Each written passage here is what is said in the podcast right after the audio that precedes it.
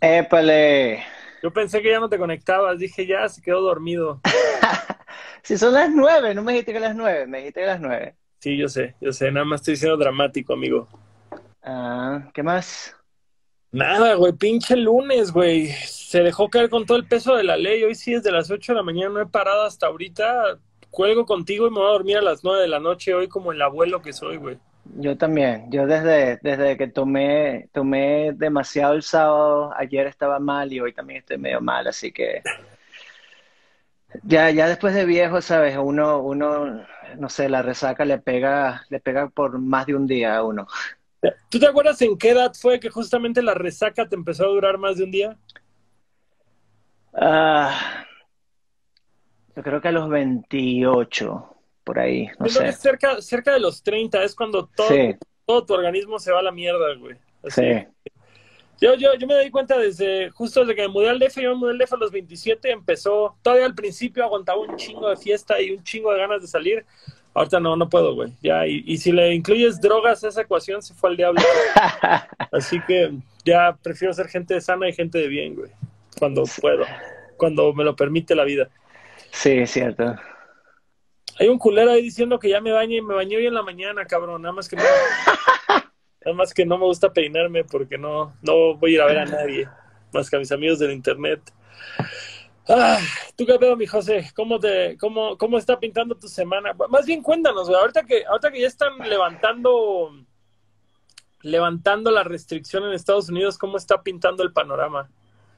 Yo lo, yo lo veo muy mal. Yo creo que, que está, está como muy temprano para, para levantar todo ahorita. Nueva York supuestamente lo van a levantar ya al final, al final de este mes. Pero no sé, o sea, yo, yo creo que es demasiado, demasiado temprano para hacerlo. Porque, o sea, si, si todos, si todos vamos, si todos vamos a bares y, a- y a todo de vuelta, va a ser como, ¿sabes? Como que otra vez, otra vez todos para la casa y otra vez cuarentena, otra vez de una. No sé. Es lo, es lo mismo que yo creo, y sobre todo Nueva York, que Sí, creo que Nueva York es de las ciudades a nivel internacional que números más altos traía de contagios. 20 hay- han, han habido como 25 mil muertos, nada más en la ciudad de Nueva York. Ah, pásate de verga, güey. No. ¿Tú has tenido, ¿tú has tenido algún amigo enfermo?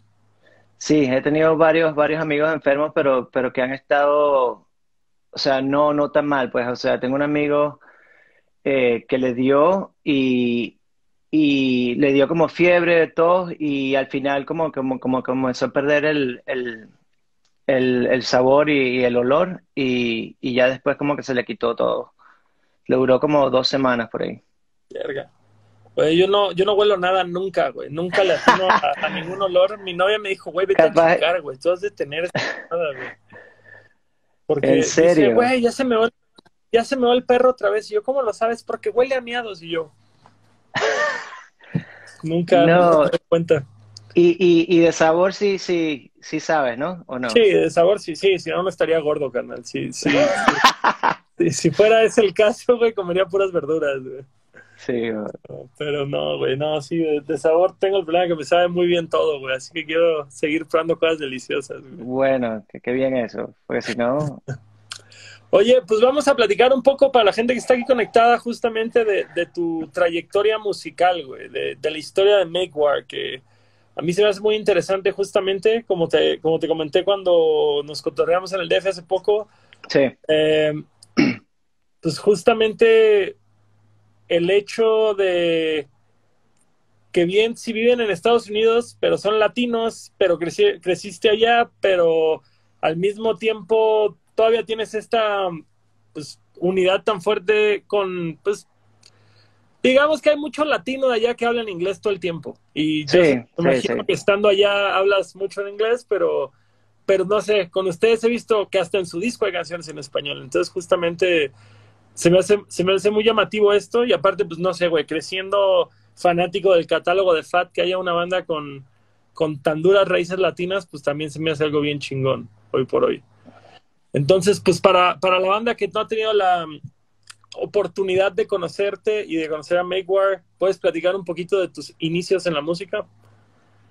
claro, ah, pues yo, yo nací en Miami y, y me crié en, en Venezuela.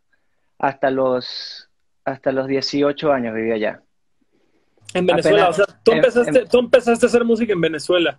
Empecé a hacer música en Venezuela, sí. ¿Qué era, primero que fue así como tu, tu llamado musical? Bueno, lo primero, lo primero fue, eh, yo tengo un primo, un primo que se llama Alejandro y él, él comenzó a tocar batería y tenía su banda de bachillerato, ¿sabes? De colegio. Y cuando los vi tocar por primera vez, no sé, dije como que, wow, ¿sabes? Yo, yo tocaba, pero tocaba que si flauta y violín, vainas así que uno aprendía En la escuela, ¿no? La misma sí, exacto. Ah, y tocaba un poco de piano también, pero, pero apenas, apenas vi como la banda de mi primo, yo creo que eso fue lo que hizo que, que... Y ellos eran así medio, eh, eh, yo me acuerdo que escuchamos, estábamos escuchando, no sé, muchas bandas mexicanas, de hecho, escuchamos Resorte, escuchamos Molotov, Vale. Escuchamos. O sea, tú ahí irías que como en secundaria, bachillerato. Sí, sí, sí, sí. Antes de bachillerato, ¿no? ¿Todavía antes de bachillerato?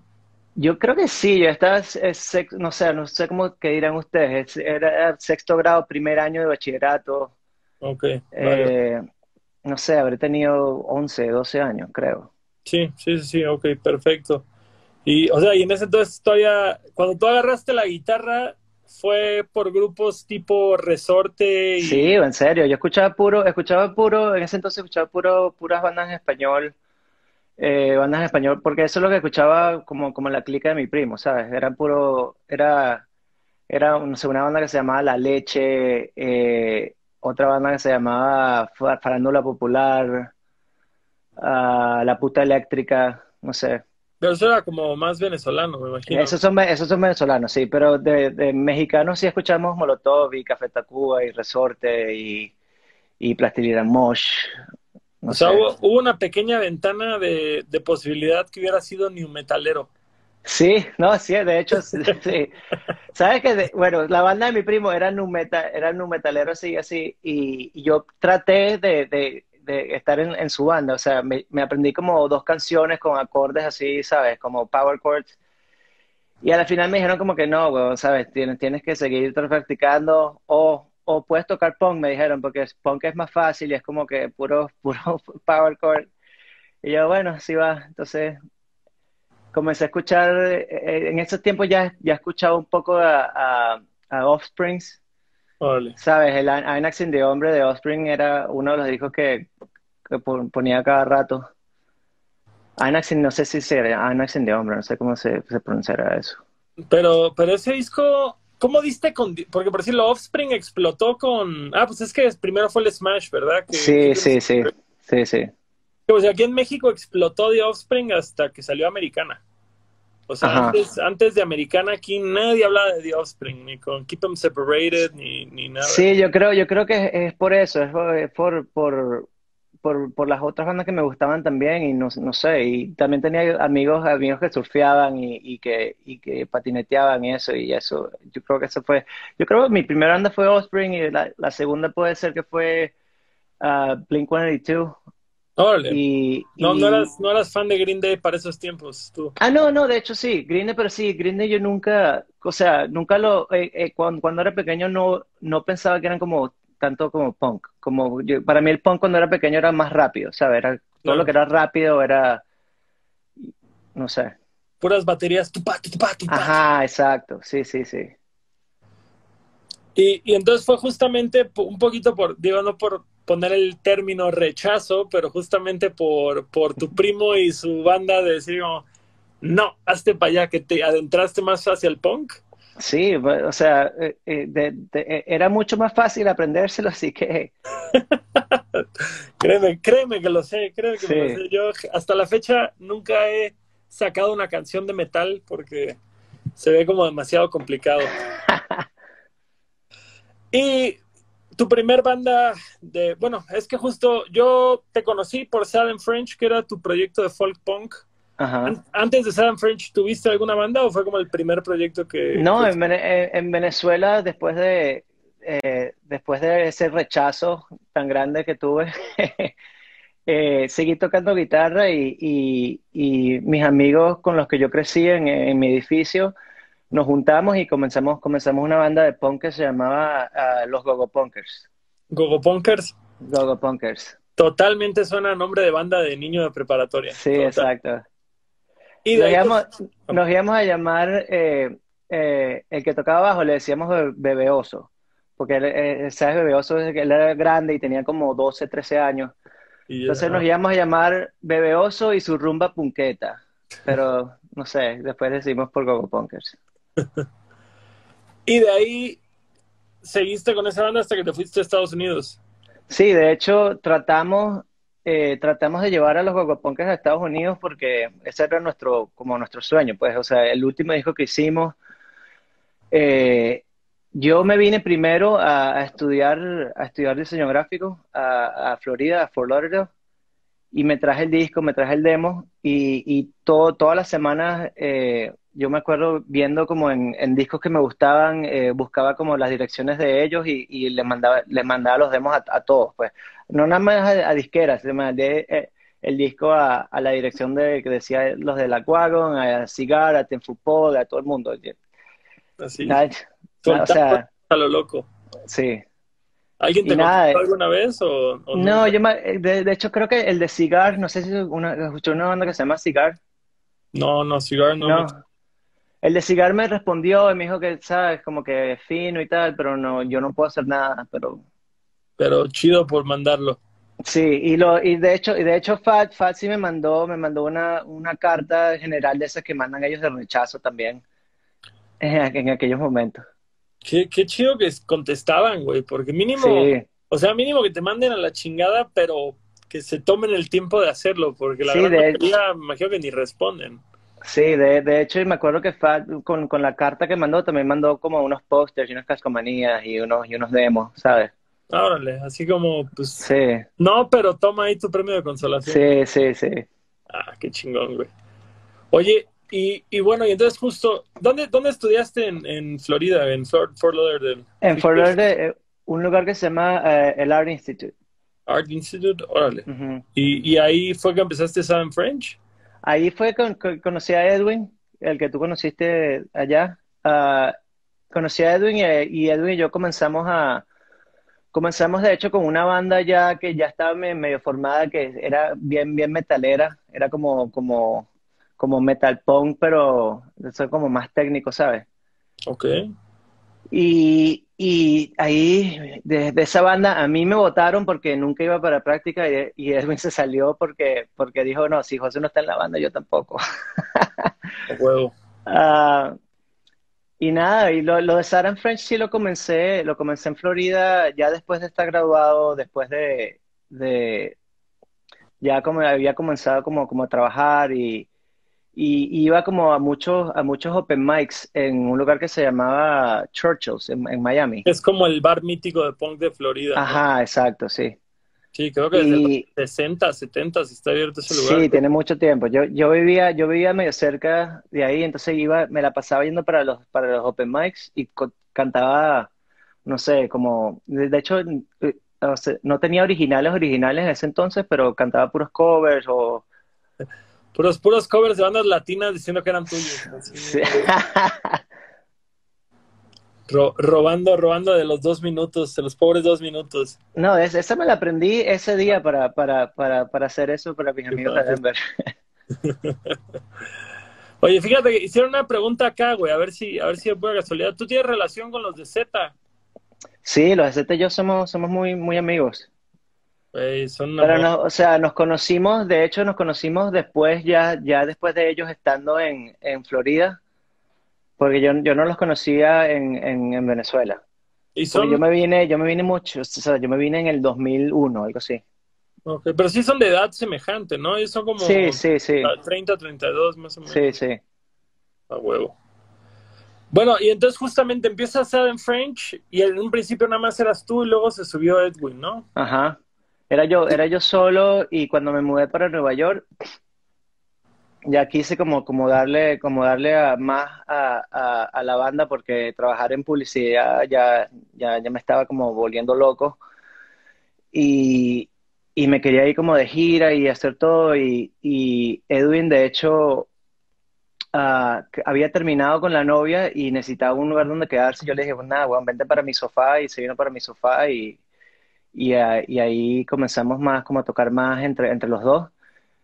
Ah, y lo hice que se comprara un contrabajo para, para vernos como más cool. A ver y el huevón ese, el ese, no, el ese no sabía cómo tocar el contrabajo para nada, tuvo que reaprender el bajo de la nada. Es que sí, güey, y luego ni siquiera tiene los acordes. Ni siquiera los sí, no, no, eh, yo me acuerdo que él le ponía como los puntos con, con, con, no sé, con marcador o algo así. Con cinta, güey, sí.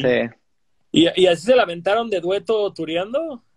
Sí, de hecho, de hecho, eh, eh, de las, las, dos primeras giras que hicimos así con Sarah French fue eh, ah, conseguimos una o dos fechas y el resto de las fechas era como que consiguiéndolas el mismo día haciendo, haciendo open mics.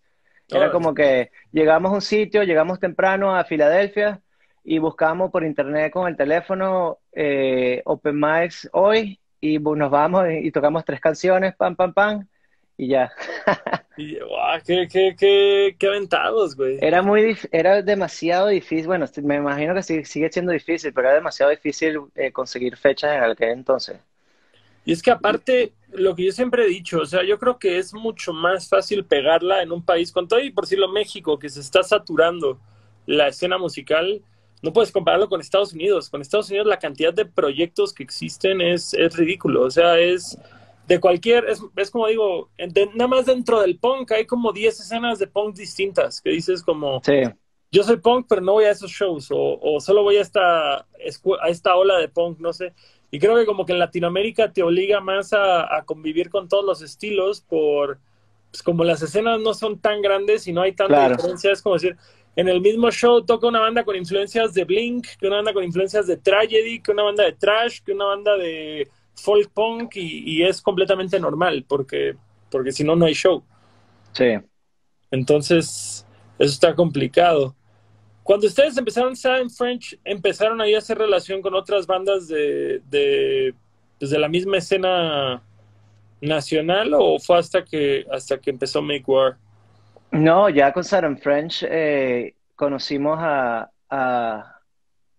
¿A quién conocí? O sea, yo, yo con San French ya, ya, había tocado con Joey Cape y con, con uh, Corey Brennan y con... con era, más como, como folk punk, pero, pero, pero sí, o sea, no sé con quién más, ¿qué te puedo decir? Eh, pues sí, pero no, no, o sea, y, y después, déjame contarte más, algo más de Saturn French. Después de Saturn French, eh, cuando Edwin y yo decidimos eh, como que sabes que vamos a tratar de buscar baterista porque esto de estar tocando así tú solo tú y yo con el bombo no no sé si está funcionando. Bueno ¿Quién, funcionaba. ¿quién, de los dos tocaba el bombo güey tú yo yo sí. ¿No te llevas tu bombo chiquito y así. Ajá sí. Tipo ah. tipo Ave Brothers o no sé sí. Oh, huevo con madre. Ah Huevón, y a veces, y a veces la pierna ya no te daba porque yo le daba durísimo a ese bombo y lo rompía cada rato. Y... o sea, para la cuarta canción ya tenías, bueno, no, me imagino que tenías una pierna de futbolista, güey. Sí, la, la derecha, güey. Así, pinche pierna toda venosa, güey, así. No, hombre. Ah, bueno, pero entonces me decías que, que, que cuando estaban buscando baterista, que algo más había pasado en San French. Bueno, sí, cuando conseguimos baterista, eh, nos fuimos, ya, ya habíamos sacado el disco de Sarah French, que era solo acústico, eh, solamente Edwin y yo. Y cuando conseguimos baterista, conseguimos nuestra primera gira así de verdad, o sea, como gira de, con, con no sé, 10 fechas y todas eran fechas de verdad. Uh, y entonces la gente como que, le, encantaba la, la, banda completa, pero cuando, escuchaban el disco nada más teníamos el disco acústico, entonces como que no entendían qué, qué es lo que estaba pasando, ¿sabes?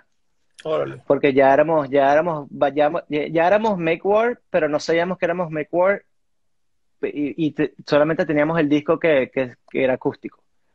Oye, pero para crear un poco de contexto, ¿ahí cuántos años ya llevaban como Seven French?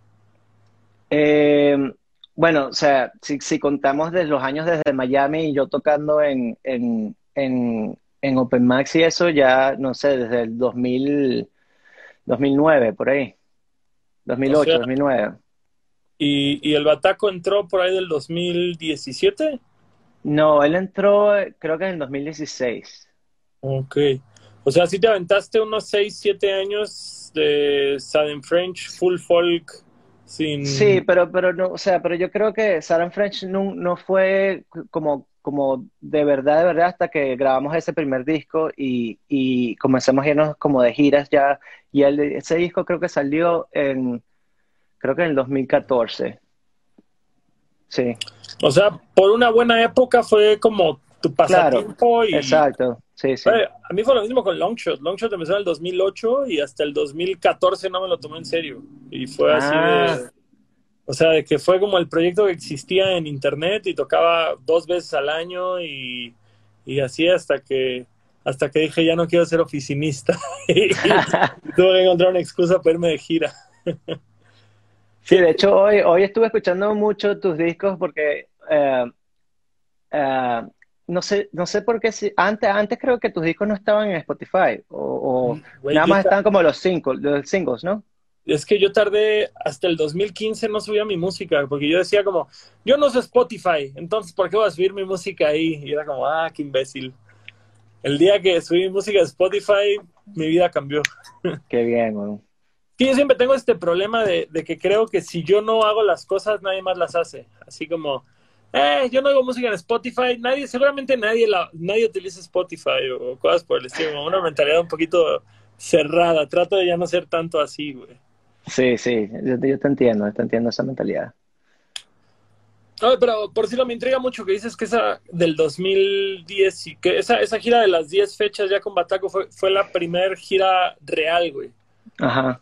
¿Por qué crees tú que fue la primera gira real? ¿Como que ya había una expectativa o, o qué es lo que la hacía diferente, güey? Que- No, que porque ya, porque ya, ya teníamos, por lo, era, era un, era un disco acústico, pero un disco de verdad, y era un disco ya con, con, con una disquera, y, y ya eso lo hacía. ¿Ese salió con Red Scare o era...? No, no, no, no, ese, ese fue con una disquera de New Jersey que se llamaba Black Numbers. Ok, vale, vale.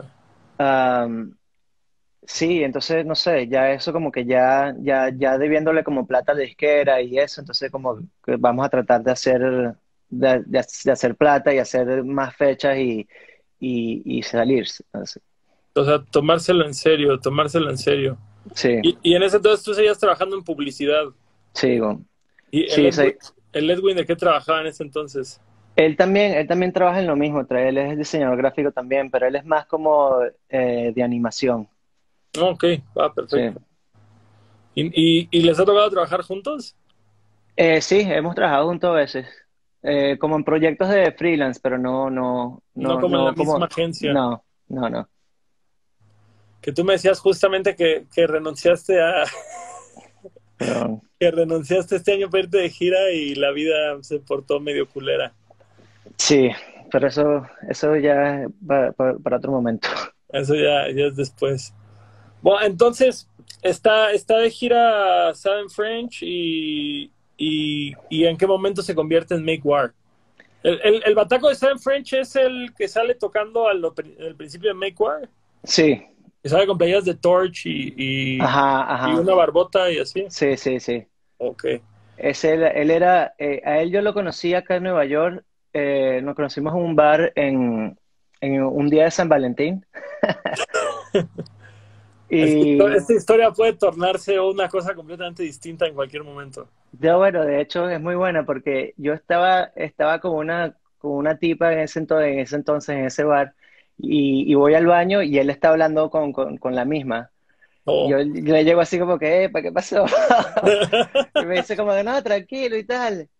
Entonces, y ahí, y ahí de una comenzamos a hablar de música, no sé por qué, y comenzamos a hablar de Against Me, de Florida y vainas así, y de, y de hecho la, la tipa, no sé, se fue y nos quedamos él y yo hablando. Sí, bromance. Y ahí Sí, se sí. bromance. Sí. Ah, Y, y terminaron tocando juntos de ahí por varios años, ¿no?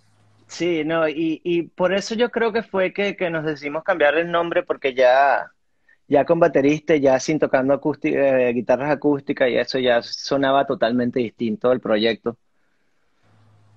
Mm. Que yo aparte creo que Make War es un super nombre. Sí. La verdad, sí, sí creo que le dieron muy atinado al escoger ese nombre. Creo que es un, un gran, gran nombre. Sí, pero lo, lo, lo malo de ese nombre fue que, que cuando salió el segundo o el, el segundo disco, eh, Donald Trump fue presidente y, entonces teniendo una banda, una banda de nombre de Make War yendo, yendo para Europa, no, no está fácil. Sí, no, y siendo americanos van a pensar que son de derecha o algo por Sí, exacto. Por eso yo siempre digo que, que la, o sea, que el nombre es, es, una sola palabra, no son dos palabras, y es más como, es más como un estilo de vida, es como, es como una, es como una broma mental más que, que, algo de hacer, ¿sabes? Tú, no quieres hacer guerra, es como, no sé, es como... Es como dar pelea, ¿no? Como dar pelea. Exacto. como aferrarse y así. Sí. No, yo, yo así lo asumo, porque digo, jamás, jamás pensaría algo pues, con una connotación pro violencia o algo por el estilo. Lo veo más como algo simbólico. Sí, exacto. Pero estaría increíble que diga, no, es que la verdad nos conocimos en el ejército, aquí todos este, Fuimos de la milicia, hicimos dos tours durante Bush y ya sabes, todo bien. Sí, no, y de hecho también hay, hay unos cristianos o que en internet que usan mucho Make War para, no sé si es algo de la Biblia o algo así, y cada vez que, cada vez que pones en Google Make War es como que salen vainas de la Biblia también y es como que rarísimo, pero... Pues a mí me pasó que había un pastor gringo que se llamaba Gastón Espinosa. Uy. Qué bueno que ya Longshot, este ha hecho más trayectoria que el señor, porque antes cada vez que de internet salía así un pastor latino como de Connecticut, una madre así. Entonces lo, lo vencí, vencimos a Cristo una vez más. Y nosotros también tenemos a, los cristianos y también tenemos a, esta banda que se llama From First to Last, no sé si sabes, los, mm. conocen. Sí, que es de donde salió Skrillex, ¿no? Ajá, bueno, ellos, ellos se, se, reunieron otra vez y hicieron una canción que se llama Make War. Hace, hace como tres o cuatro años. Entonces, ahorita, entonces cada vez que buscabas Make War, tres o cuatro años, nada más salía Skrillex con la, con la, con la canción de Make War. Terrible, terrible. Sí. Y lo gracioso, lo gracioso una, una anécdota buena, lo gracioso es que mi baterista fue, eh, eh, eh, comenzó From First to Last en, en, el 2007, 2008, algo así, él tocaba con From First to Last. ¿Tu baterista actual o el anterior? El anterior. El anterior, órale. Sí. ¿Y, y, qué? Llegó y dijo como, eh, esta banda no va a tener futuro. No, no, no, él, él, él, tiene ese problema, él, él, se va de las bandas, se va de las bandas cada vez que, cada vez que las bandas están así a punto de, de dispararse. Se fue a From First to Last y From First to Last para arriba. Se, eh, comencé a tocar con otra banda que se llamaba. Coño, ¿cómo se llama esta banda? Um, uh, bueno, tocaban una banda que se llama The Holy Mountain también, que era muy buena. Eh, y tocaban otra banda de folk, que se, coño, ¿cómo se llama esta The Holy Mountain son, son este, de Florida, ¿no? Que son sí, sí, son ellos. Son, eh, bueno, era, era Greg, el baterista mío, y, y otro amigo que se llama Troy también. Sí. Órale. Sí, sí, sí, yo llegué a tener un vinil de ellos, güey, que justamente ah, eran súper atascados. Sí, Creo que estaban en No Idea o algo por el estilo. Sí, sí, sí. ¿Te, tocó ver Against Me así en tus años universitarios en Florida, cuando todavía eran Against Me, antes de ser Against Me? Uh, sí los vi, los vi en, en, en Florida, pero no, no, no tan, tan pequeños. O sea, ya, ya estaban como en la mitad, ya casi a punto de ser Against Me, Against Me que son ahorita. Ah, Para mí, Reinventing Axel Rose, a mí ese sí es un disco que me cambió la vida, güey. A mí también, sí. De hecho, hay, un video muy bueno de nosotros eh, haciendo ese disco completo en, en un, local acá que se llama Suburbia, en, para un Halloween. Lo hicimos, lo hicimos y quedó brutal. Ah, qué cabrón, güey. Qué cabrón. Vi que ahorita apenas Austin Lucas lo tocó completo en, en un live de, de, Instagram. Y dije como, ah, qué cabrón. Sí, creo que o sea, yo sí me atrevo a decir que Against Me vino a abrir otra brecha del punk. O sea, así como, no sé, salió Bad Religion y un chingo de grupos agarraron ese sonido, creo que Against Me también fue un grupo que marcó toda una pauta para, para inspirar a muchas bandas a perseguir cierto sonido. Sí. Y, y es una de esas bandas que a pesar de que dejé de escuchar por un chingo de tiempo, como que siempre los... Me pasa lo mismo con Rise Against, que es así como, los quiero mucho, pero ya no me gusta lo que hacen. Pero de pronto Against Me regresó con el Transgender Dysphoria Blues, que siento que es un discazazazo y me volvieron a ganar muy cabrón, Sí. Aparte en vivo son una máquina. Ah, son excelentes. Y ahorita con el, con el bajista otra vez, el, mismo de antes, el viejo. El Andrew. Sí, el Andrew. este, tienen como la misma, eh, eh, como el feeling como que cambió entre ellos, ¿sabes? Sí, claro, claro. aunque, aunque el bataco que traen ahorita, el Adam Willard, es también un monstruo. Mil veces Sí, mejor sí, que el bataco sí. Ah, no, sí, sí, sí, sí. Pero pues, bueno, entonces, este, regresando a la cronología de War, eh, ¿cómo, ¿cómo va dando la evolución para empezar con Red Scare? ¿Cómo, cómo dieron con, con una disquera del otro lado del país? Ah, no, no Ah. es cierto, es de Chicago, no es de California, es de Chicago, sí, es cierto. Ah, bueno, Red Scare, Red Scare son de Chicago, sí, y, y cuando nosotros comenzamos en Red Scare, Toby, Toby vivía en Filadelfia, así que no estaba tan lejos de nosotros. Órale. Am, con Red Scare, con, eh, eh, eso fue porque yo toqué un, un show acústico con Brendan Kelly acá en Nueva York, en una, una nevada, hubo una nevada arrechísima que, que ningún carro podía salir, todos los shows estaban cancelados. A, a mí me habían cancelado un show ese día y a, y a Brenda también le habían can- cancelado un show. Entonces teníamos un amigo en común que, que, que acaba de abrir un bar y él le preguntó a él si quería tocar en el bar y después me preguntó a mí y yo dije, claro, o sea, ¿por qué no? Vamos, vamos al bar, tocamos, to- tomamos y tal y, y ya. Yo no conocía a Brendan personalmente en ese momento. Pero sí ya topabas Lawrence Arms y, y este rollo. Sí, sí, pero, pero, pero yo no, no, no conocía a Brendan, sabía que Brendan era de Lawrence Arms, pero no, pero no lo conocía personalmente. Y tampoco sabía que Brendan era parte de, de, de Red Scare. Órale. Um, entonces, nada, yo toco, eh, toco, to- eh, termino de tocar y Brendan agarra y me dice como que, what the fuck, man. Como que that, that was, that was amazing. Ah, vamos a hablar después, después de que yo toque. Entonces, nada, agarró y tocó, y después de eso nos sentamos en el bar y comenzamos a hablar y le expliqué, le expliqué que yo, te- yo tenía una banda que se llama Make War y todo esto. Y esa, esa misma noche, esa misma noche agarró y me dijo, ¿sabes qué? Te quiero firmar con Red Scare. Yo, que, pero pero no quieres, no quieres como ver a, a la banda completa, no, me dice como que no, bueno, si, si suena como lo que hiciste hoy, no me importa y tal. A huevo. Sí.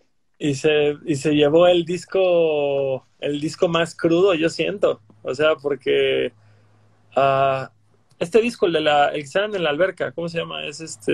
Eh, el Developing, Developing a Theory of Integrity se llama. eh, ese disco es crudísimo. cru- Sí. Yo siento, puedo estar equivocado, porque digo, también eh, llevo un año oyendo Makeware, Ujú. pero sí, como que ese disco lo siento hasta más experimental que el nuevo.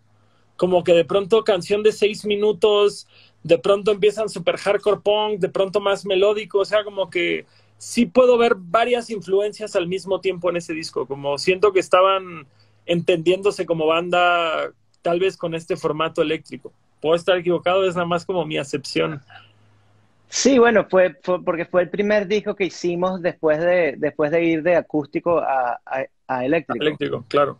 Entonces como que sí, sí vas a ver como más canciones, más canciones que medio folky y, y, y sí, yo creo que es- yo creo que fue por eso, porque, porque todavía no sabíamos si, o sea, sí sabíamos que íbamos a, eh, íbamos a hacer una banda de punk, pero, pero la transición entre folk y el punk era como, yo creo que es ese disco, pues.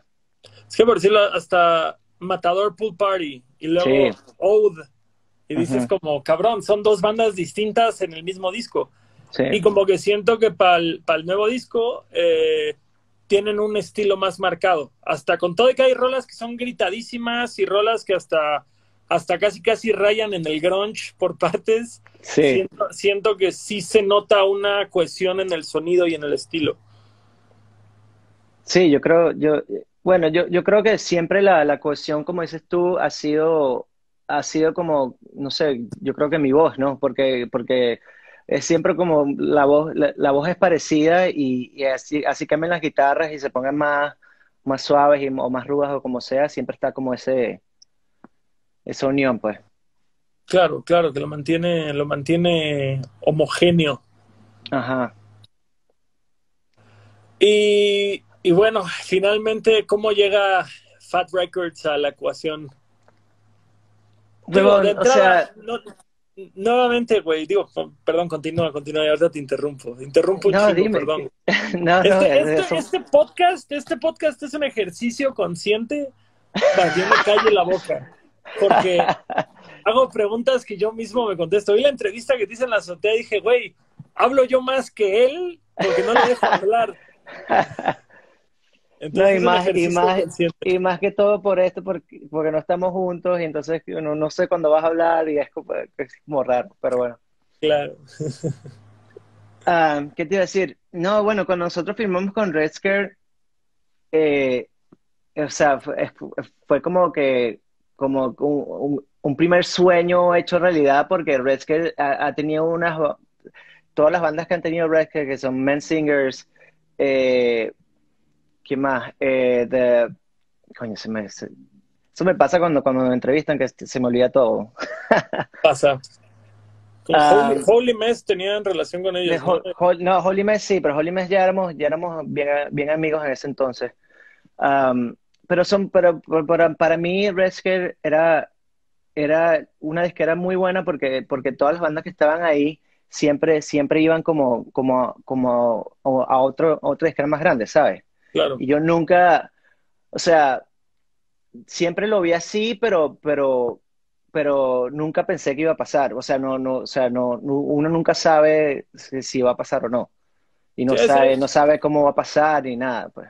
Es como este tema de decir, si llego a Red Scare es muy probable que llegue al siguiente peldaño, pero con llegar a Red Scare ya estoy feliz, ¿no? Sí, claro, sí, sí. Eh, pues, estamos, estamos muy, muy felices con, con, bueno, Red Scare o sea, por Resker fue que nosotros comenzamos a girar con todas esas bandas, con Teenage Boy Rockers, con, con Men Singers, con, eh, bueno, de hecho, eh, también giramos con, con Flatliners, con, con Strong Out, pero, pero yo creo que por eso fue que con, con, girar con tantas bandas de, de, Fat, que más o menos ahí estuvimos como, ya, ya como nos escucharon o no sé. Oye, y, pero entonces ustedes turiaban mucho o eran como... Sí ni short runs de, giras? ¿O si era de todo el año tureando? No, todo el año no, porque, porque seguíamos trabajando, pero sí, sí, o sea, te puedo decir que cuatro, cuatro meses al año uh, estábamos afuera. No, no seguidos, pero, pero separados, pues, pero sí, tres, cuatro meses al año siempre estábamos afuera. Órale, pues eh, es que justo, justo, a mí por sí lo me intriga mucho, porque al final del día Estados Unidos pues es el país que siempre ha dado la pauta para la industria y demás. Y a mí me intriga mucho cómo funciona una gira allá, porque por si lo estábamos platicando esto hace poco, que me decías que una banda como ustedes hoy por hoy, pues ya tienen como cierta garantía y cierto, sí. pues más estructuración. ¿Eso desde hace cuánto fue? O sea, porque digo, eh, entre, entre Southern French y, y Make War ya tienes pues más de una década tocando con, entre ambos proyectos. ¿Cómo fue yendo esa transición? ¿Cuándo, ¿Cuándo empezaste a tener como estas garantías en vez de nada más el, pues ahora sí que vámonos a puerta? Yo creo que eso comenzó con Redsker. Comenzó con Redsker cuando Toby, cuando Toby nos comenzó a, a, como a buquear las, giras, pues, porque él, hacía eso para las bandas de, de Redsker, lo, lo, cual es increíble. O sea, no solo, no solo saca los discos, también se involucra en las giras. Sí, exacto. Y él, por decirlo como booking agent, cobra un porcentaje, me imagino, ¿no? Eh, para, o sea, nosotros nunca nos cobró, pero, pero para las bandas que, las bandas grandes que él, que él sí, sí, sí hace como booking agent, sí, me imagino que sí. Porque él, es booking agent de, de, de Teenage Body Rocket, de, de Lawrence Arms. Órale. ¿Sabes? Sí. Perfecto. Entonces ya sé a quién escribirle cuando quiera tratar de traer a todos estos cabrones. Claro. Y, y por decirlo, y si sientes, ah, bueno, entonces te decía, y entonces, ¿cómo, fue, cómo fue justamente la invitación? Ya me contaste cómo Brendan te buqueó, te, te firmó para, para Red ¿Cómo fue el approach de FAT? El approach de FAT yo creo que fue por eso, fue por, por, por, por girar con, con Teenage Power Rocket, eh, eh, giramos mucho con ellos y también giramos con, con The Livingtons. Entonces nos hicimos muy amigos y eh, mi amigo Cody, que toca, toca guitarra en, en, esa banda, se, se, estaba casando y nos invitó, me invitó a mí y a, Edwin, eh, nos invitó a su boda en, en, Denver. Y allí fuimos, fuimos y ahí fue cuando conocí a, a, Erin, a la dueña de la FAT. Y conocí a Erin ahí y Joey Kate también estaba y, él y yo, eh, er, o sea, nos conocíamos por haber tocado un par de veces juntos, pero no, no nos conocíamos también tampoco. Entonces, nada, esa fiesta, yo creo que esa fiesta fue la, la primordial. Eh, eh, no, siempre, siempre que pasa algo con Make War, siempre envuelve, envuelve eh, alcohol y fiesta. Para Red Scare fue, fue Brendan y yo tomando, y, para Fat fue, no sé, Erin y, y todos tomando también. A huevo, pues güey, qué, qué buen ingrediente, ¿qué más quieres? Güey? Exacto. Entonces, me imagino que muchas cosas buenas pasan para Make War, porque con ver los dos días ya, nada, cierto, no, para nada, este, no, y, y, y ahí en la boda fue que les dijeron. No, en la boda no, en la boda, eh, en la boda ella me dice, ella eh, como que me agarró y me dijo como que, mira, que, todo el mundo me está diciendo que tengo que firmarte. Yo, ¿quién, quién, quién es todo el mundo? Bueno, todo el mundo los que están acá. Yo, coño, bien. La, la boda, ¿no? y nada, y como, como que nos hicimos amigos y, y cambiamos como números y, y, ella me invitó para su, para, porque, o sea, ella y yo tenemos una, algo en común que, que, que La Wagon es nuestra banda favorita. Mi, la Wagon ha sido mi banda favorita desde que tengo 15 años y bueno, y ella es su banda favorita de Fat de, de, siempre. Entonces creo que, ella... Creo que aparte son la primera banda de Fat, ¿no? La primera banda de Fat, sí. Qué culero, ¿no? Que la primera banda que firmas es como, ah, desde entonces en 25 años no he firmado nada mejor. Bueno, de hecho, ellos tienen algo que siempre dicen que nunca firmaron. Fue como un handshake y siempre ha sido handshake y ya. Ah, qué chingón. Sí. Qué chingón. Pero entonces te contaba, eh, ella me, me, cuenta que va, que, que eh, está cumpliendo 50 años y, y la Wagon va a tocar en su fiesta. Es como una fiesta privada y tal. Y ahí mismo yo trato de meterme, mira, y entonces, ¿cómo voy yo ahí? y, me dice, bueno, si quieres venir, vente, ¿sabes?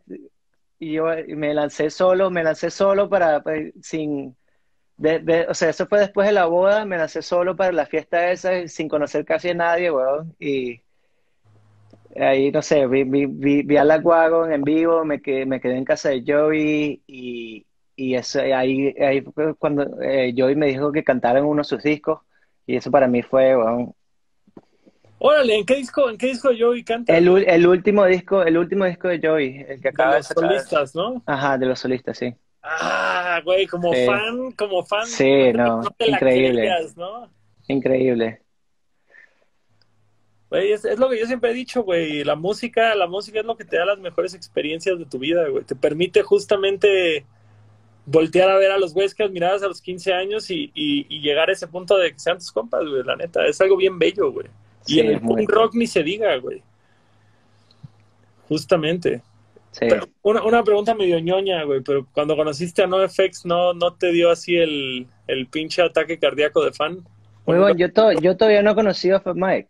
Hasta la fecha no. No, no. O sea, hablamos, hablamos por teléfono cuando, cuando, cuando me firmó, y hablamos por teléfono de un rato, pero no, todavía no, no, no, no, no nos hemos conocido. Qué, miedo, güey. Eso, eh, yo creo que ese güey sí es una persona que a mí me impondría mucho, güey.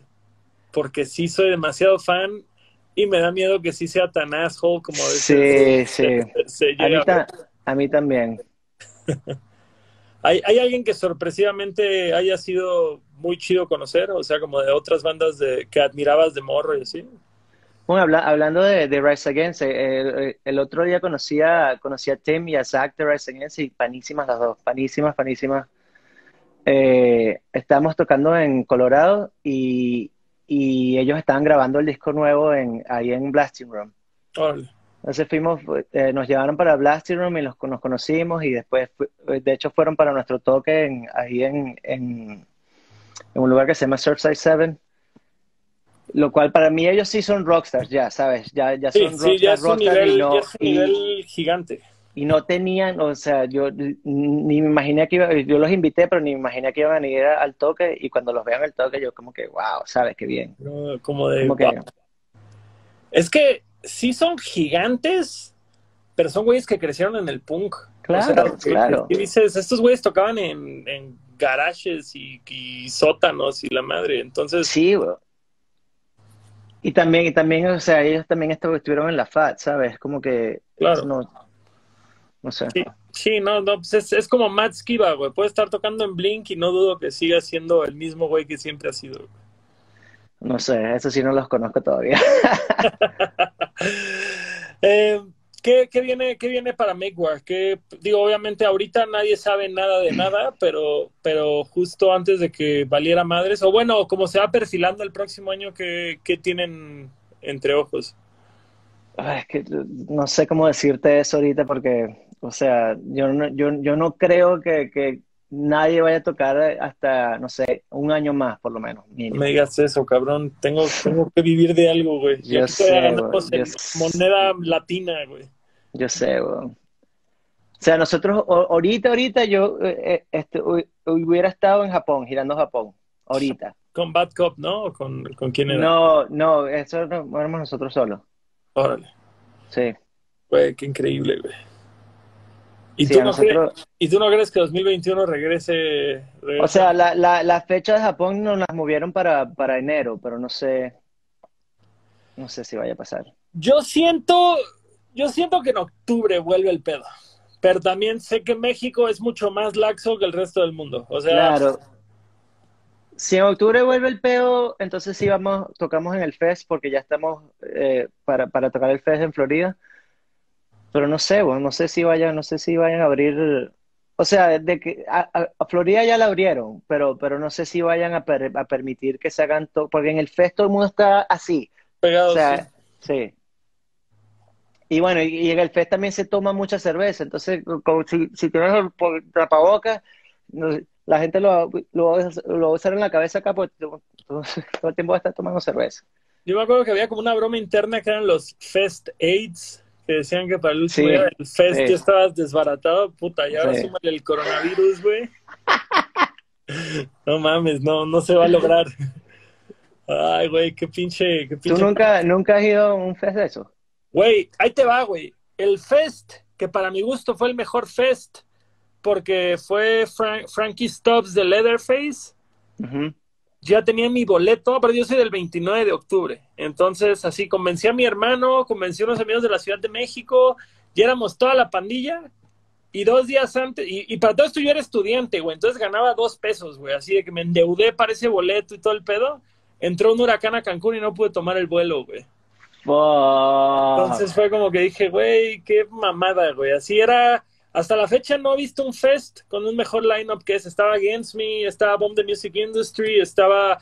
Se había juntado Lifetime y a la mera no pudieron, entonces se juntó Kid Dynamite, que es así mi banda de hardcore favorita. Sí, sí, sí. Estaba Frankie Stubbs de Leatherface, estaban todos, güey, todos los que quería ver. Creo que estaba Sam I Am, o sea, así iba a ser un.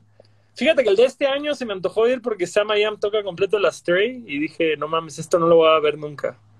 Entonces, por ese lado se me hace cool, pero no sé, siento que el Fest no me quiere, así que no lo quiero de vuelta por ardido.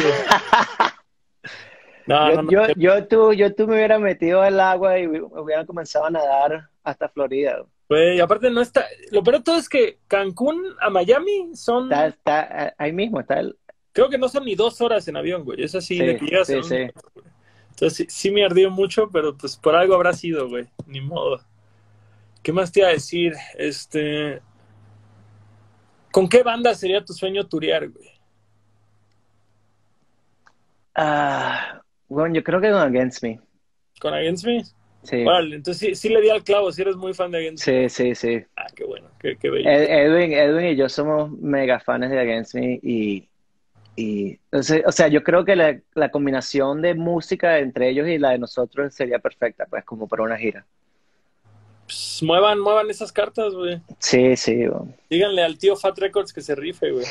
¿Están en Fat ellos ahorita o con quién están? No, no, no sé, no El último disco no, no, sé con qué salió. Creo que le hicieron así independiente totalmente. Puede ser. Puede ser, porque iban a sacar su disquera que Total Treble o una madre Sí, ya, ya cuando, ya cuando eres Against Me, ya si haces una disquera de independiente. Ya, ya te vendes solo, ya no necesitas que te Sí. Oye, pregunta, pregunta de fan de la banda. ¿Sí hay alguna posibilidad que algún día hagan, aunque sea un EP todo en español o no? ¿O no crees sí, claro que sí, sí, sí. 100%. Porque creo que, creo que justo, no sé, güey, esas dos rolas en español del disco, digo, son, todo el son, son, mi, son mis favoritas, son mis favoritas. American Football sí creo que, sí creo que marca el siguiente paso de Make War. Sí creo que va por ahí la banda, totalmente. Yo me acuerdo que cuando, cuando grabamos la sesión yo tenía pues poco de escuchar ese disco y te digo, la de My Bones era así mi favorita. Y ahorita digo, no mames, hay como 10 rolas que ya me gustan más, güey. Te hubiera pedido que grabaras Sí, no, esa, esa combinación de... A mí me gusta bastante eso, la combinación de cantar en inglés y en español. Sí. Sí. Y aparte, y aparte, fíjate que por si lo es chistoso, para mí en el tema del rap, hoy en día el mejor rap latinoamericano que hay es de Venezuela. Creo que, creo que ahorita, bueno, Venezuela para el rap está sacando unas cosas impresionantes en este momento. Y en sí creo que el acento es muy melódico. O sea, creo que el acento venezolano tiene, tiene un sonido muy chingón, güey. O sea, francamente creo que... Creo que yo, yo, opino lo, yo opino lo mismo del acento mexicano, te diré. Ah, perfecto. a mí siempre se me pega cada vez que voy a México, siempre se me pega. Es muy ah, pegajoso el acento mexicano. Es que el problema es que en México hay 10 acentos distintos. O sea, hasta dentro de la Ciudad de México hay como cuatro acentos distintos. Yo voy a Monterrey 20 minutos y ya estoy hablando bien regio de acá. Vas al sureste y, y rézale a Dios que no se te pegue el acento yuca porque con todo y que mi familia es de ahí se me hace bien feo, güey, bien feo. Bien feo. Pero fíjate, es, es cabrón porque Venezuela siento que no ha exportado tantas bandas. O sea, a mí me preguntas de Venezuela y te sé decir Los Amigos Invisibles y Caramelos de Cianuro. Y es todo lo que conozco. Y unos amigos míos de, que tocan rock pop, que se llaman O'Kills, que son de la Ciudad de México. Bueno, que son venezolanos, pero viven en la Ciudad de México. Es todo lo que conozco de música. Bueno, y, y los benditos Z, pero de ahí en fuera no conozco a nadie más de Venezuela que haga música. bueno, y en, el toque, y en el toque de nosotros de allá en México conociste a Discord. Ah, claro, no, ellos ya lo sabían. Creo que ellos habían tocado en un Off Limits. Ah, ok. Sí, sí, claro. Sí, ah, bueno, y, Cardiel, güey. Cardiel son de Venezuela. Aparte, sí conozco muchos grupos de Venezuela. sí, yo creo, yo creo que las bandas de Venezuela tratan mucho de, de, ir para, para México porque es como que México es, no sé, como que abre más las puertas que Venezuela, yo creo. Bueno, sobre todo ahorita, con respecto a la música.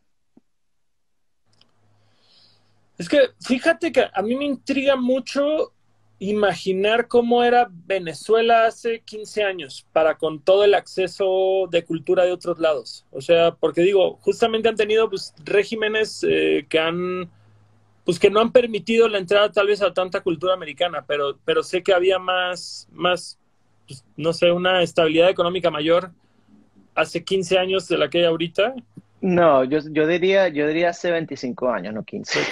25 años. Sí. Perdón, quise decir cuando tú tenías 15 años. Sí, exacto. Cuando tú tenías 15 años, me imagino que sí había una estabilidad. Eh, Estaba un poquito mejor. Tú te fuiste a los 18. Entonces, Yo me fui a los, creo que 17, 18, por ahí, sí. Entonces, como en tu adolescencia, que digo, pues de niño no, no tienes mucha noción de lo que está pasando afuera, pero ya en tu adolescencia que, que eras pues más callejero, que salías más y así, Sí. ¿Vas, ¿Vas a Venezuela todavía o no ha sido así en, años? Tengo, tengo bastante tiempo sin ir porque, porque a mí se me venció el pasaporte, mi pasaporte venezolano. Y eh, hacer, sacarte un pasaporte venezolano nuevo es imposible. Órale. Ah, y, entonces, y entonces yo pudiera entrar con, mi, mi, pasaporte americano, pero después no me dejan salir desde allá. Entonces un feo ahí todo raro, porque, porque para salir necesito salir con el venezolano. O sea, tendrías, que, tendrías que llegar con el americano y ya ahí sacar un pasaporte venezolano. Claro, claro, sí, sí. Ah, y yo he empezado, a hacer eso, de hecho lo iba, lo iba a hacer eh, en diciembre ahorita. Ah, caray. ¿Estás ahí? Estaban, los pasajes estaban carísimos, con 2.500 dólares para viajar, entonces no, ¿Qué? No, hombre, no, no, no. No, no, pues está muy complicado. No, pero te iba a comentar, eh, lo que sí me acuerdo de Venezuela eh, hace 25 años o, o, 20 años, era que ninguna banda, ninguna banda de las que a mí me gustaba y, venían para Venezuela. O sea, ninguna banda de punk de, de acá iba para Venezuela. Y apenas me mudé para, para, para Estados Unidos, es que todas las bandas comenzaron a ir. Yo como que, what the fuck. a, mí me llama mucho la atención que, por decirlo, Colombia, en teoría, tiene menor escena que México, pero todas las bandas van a Colombia. O sea, como Sí. a Chile, Argentina, Colombia, Brasil. Brasil van todos, güey. Sí, Y México, como que no siempre pasan las bandas por acá. Se me hace bien raro eso. qué raro. Qué raro, sí, no, no sé. O O sea, sea, yo, soy, yo- yo soy muy fan de H2O y H2O ha venido a México dos veces y creo que a Colombia va una vez al año, güey. Entonces, creo que le quedamos mal a Toby igual, güey. Pero pues, lo que es, lo que es. Ah, caray. ¿Qué tienes No, arriba? ¿Una, una tabla sí, mi tabla de surf. para Nueva York? Sí, ¿no? Sí. ¿Dó- ¿Dónde surfeas en Nueva York? Ahí en, en Rockaway. ¿Y si hay olas? Sí, o sea, Como que te menos. llevan, pero no para, para, para quebrar. Tú- eh, Sí. Perdón, ¿tú en qué parte de Nueva York vives, güey? yo estoy en, en, en Brooklyn, en, en Williamsburg, Bushwick se llama. ¿En Williamsburg? En, en Bushwick estoy yo más que todo. Ah, Bushwick, ok. Sí. Pues al tiro, al ¿Tú tiro. has estado acá? Yo he estado en Harlem, porque tenía una prima de Mérida que vivía en Harlem con su esposo. Terminaron y se fue a vivir a Canadá y entonces ya, ya no tengo dónde quedarme en Nueva York. Pero está poca madre en Nueva York, la neta, me encantaría volver. Solo que Bueno, es ahora- ahora- ahora- caro. Ahora tienes dos, dos lugares donde quedarte, así que cuando, cuando quieras venir. Déjame nomás ahorro un chingo porque es carísimo por lo que, por lo que recuerdo. Sí, bueno. Am, sí, bueno, y el coronavirus tampoco te va a dejar venir ahorita, ¿no? Pero, No, claro, claro. va- vein- 2022, 2022. Sí, sí, sí. Oye, amigo, pues ya vamos, ya vamos pegándole a la hora. Eh, ¿Qué tranza? ¿Te avientas un par de canciones aquí para deleitar a nuestra bella audiencia? Ah, bueno, dale. Venga. Ya, déjame, me voy a quitar los audífonos para ponerlo con, con, con el micrófono del teléfono, que yo creo que se va a escuchar mejor. Vale, vale. Hay un güey que me dice, qué asco bañarte, carnal. No lo voy a respetar porque no supo escribir bañate. Hay mucho hate, güey, hay mucho hate. Aparte hoy sí me bañé, güey. Ni siquiera sé por qué estaba haciendo tanto pleito hoy, güey. ¿De dónde no me veo limpio hoy? ¿Qué tocamos? ¿La de la cerveza? La de la cerve- Yo diría que pa- para abrir una Neckwear, güey, yo diría. Ok. ¿Cuál toco? ¿Cómo? ¿Cuál? ¿Cuál de Macware? La de Oud. Oh, Entonces, traigo un crush con esa canción. sí, va, pues. ¿Cómo se escucha? ¿Se escucha más? ¿Se escucha bien? Yo oye un poco apagado, güey. Es porque, es porque el, el ya va. ¿Cómo pongo esto?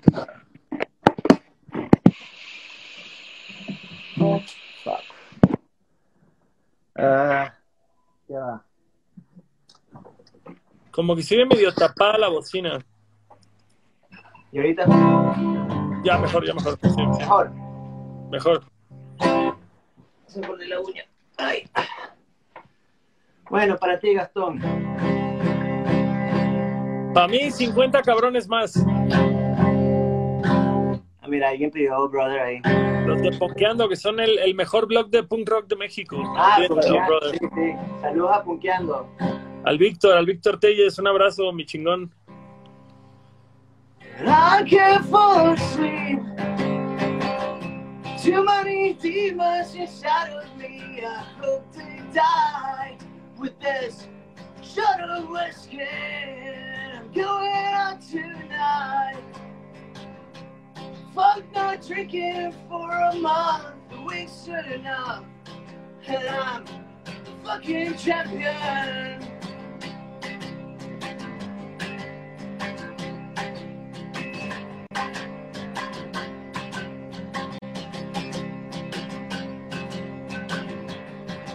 And I'm trying to myself. Oh, fuck, va.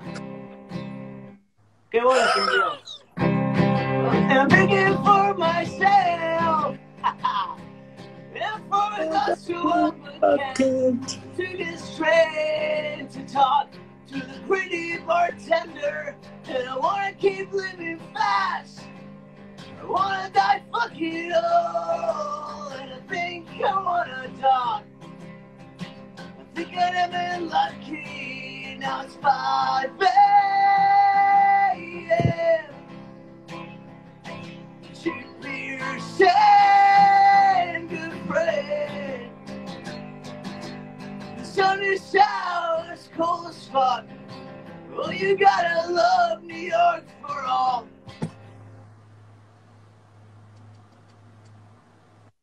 Oh, New York, what are you giving up?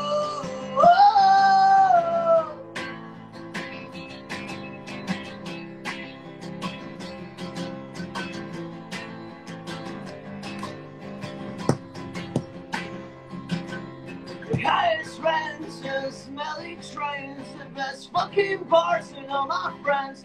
Some booty calls at 5 a.m. and let's not forget how I forget. Listen track of all my gear. Where the fuck did I put my beer? Cause it's lost, it's just my fear of again without my face.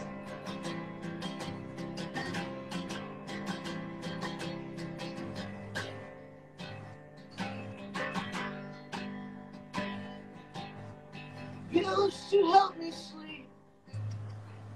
So many demons inside of me. I hope they die. Let me have a normal 5 a.m. Cheap beer, and my best friends. The sun is out, it's hot as fuck now. Oh, you gotta love New York. New York.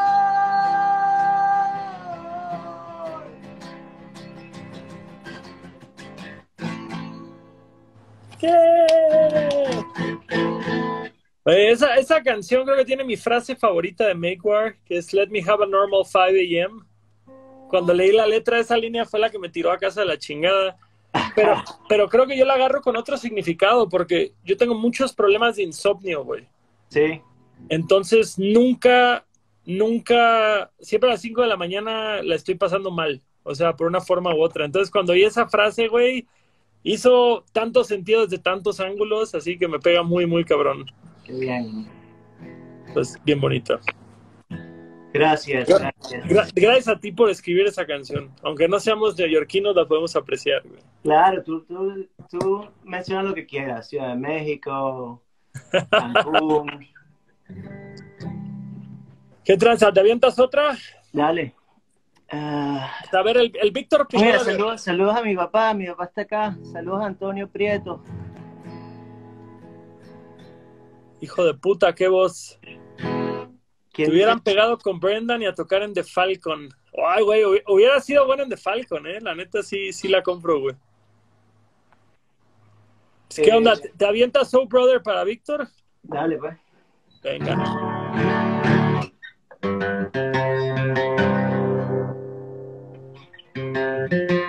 Ma- María Luisa Quintero es tu mamá. Sí, mi mamá Ah, también bueno. Desde, desde tu casa, hijo, te amamos. Un, sa- un saludo a la mamá de José que está en la casa. Cuando su hijo venga a México, acá lo cuidamos, señora, no se preocupe. Ok, bueno, esta va para, para mi familia allá en Caracas.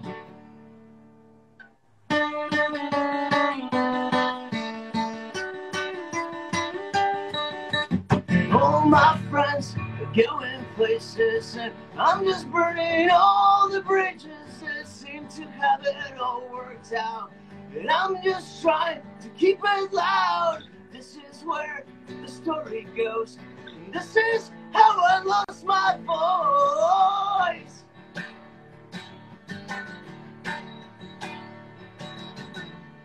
When I was 15, I didn't care about anyone.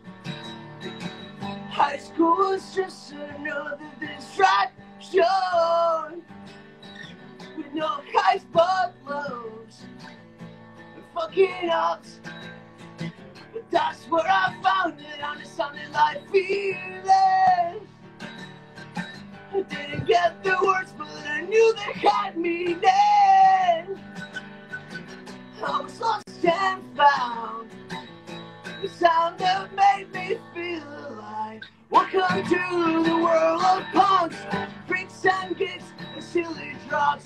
Welcome to starting a band, skipping school when the surf gets high. By 22, I forgot what I was doing. Was just getting lost inside my father's wishes.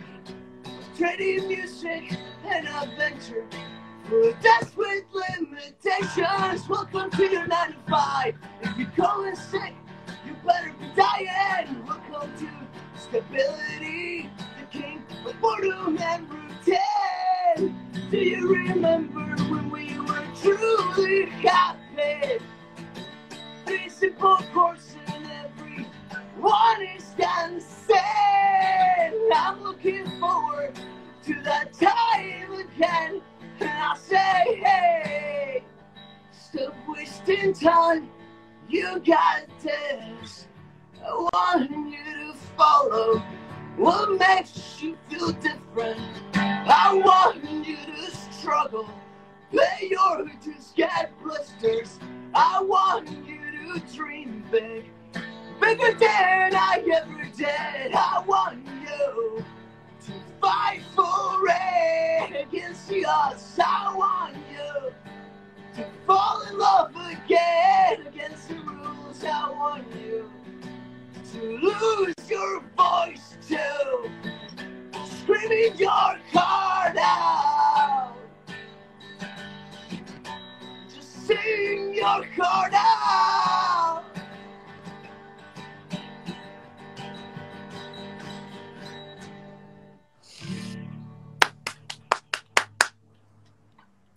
Brutal, mi carnal, brutal. Gracias, gracias. Muchas, muchas gracias a ti, mi José. No, Gastón, gracias. ¿Algo a más ti. que quieras agregar? No, hombre, para nada, padrino. Al revés, un placer y un honor tenerte aquí y esperemos que apenas se levante. Míralo por el lado bueno. Si, si Estados Unidos no levanta las restricciones, te vienes a México y hacemos gira aquí porque aquí a nuestra autoridad le vale madre. Dale, ah, buenísimo. Ya, tengo, ya tengo plan, ya tengo plan para el año que viene entonces. Perfecto. Ya, si no, Cancún ya se cerró el otro día, ¿eh? Ah, Recuerda. sí. Cámara, ¿algo que le quieras compartir aquí a las personitas que nos están viendo antes de que nos despidamos?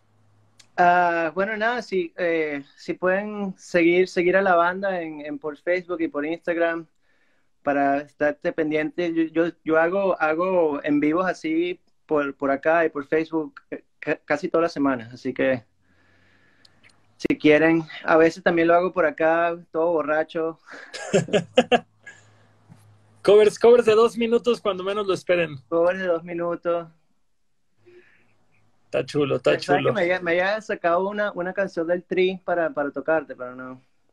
Güey, a mí sí me gusta el tri, güey. Así Sí, que yo no lo tomo. La verdad, es, es el grupo que más veces he visto en mi vida, porque es el único grupo que iba a Cancún que nos gustaba a mi papá y a mí, entonces era como, nos unía, el tri nos unió como familia. Qué bien, man. Le debo todo a Alex Lora, güey. ¿Qué digo? Bueno, mi carnal, te mando un abrazote y Bueno, nos, vemos por acá para lo que se ofrezca. dale, pues. Saludos a todos que están aquí presentes. Gracias a nuestro patrocinador Leche Star Milk.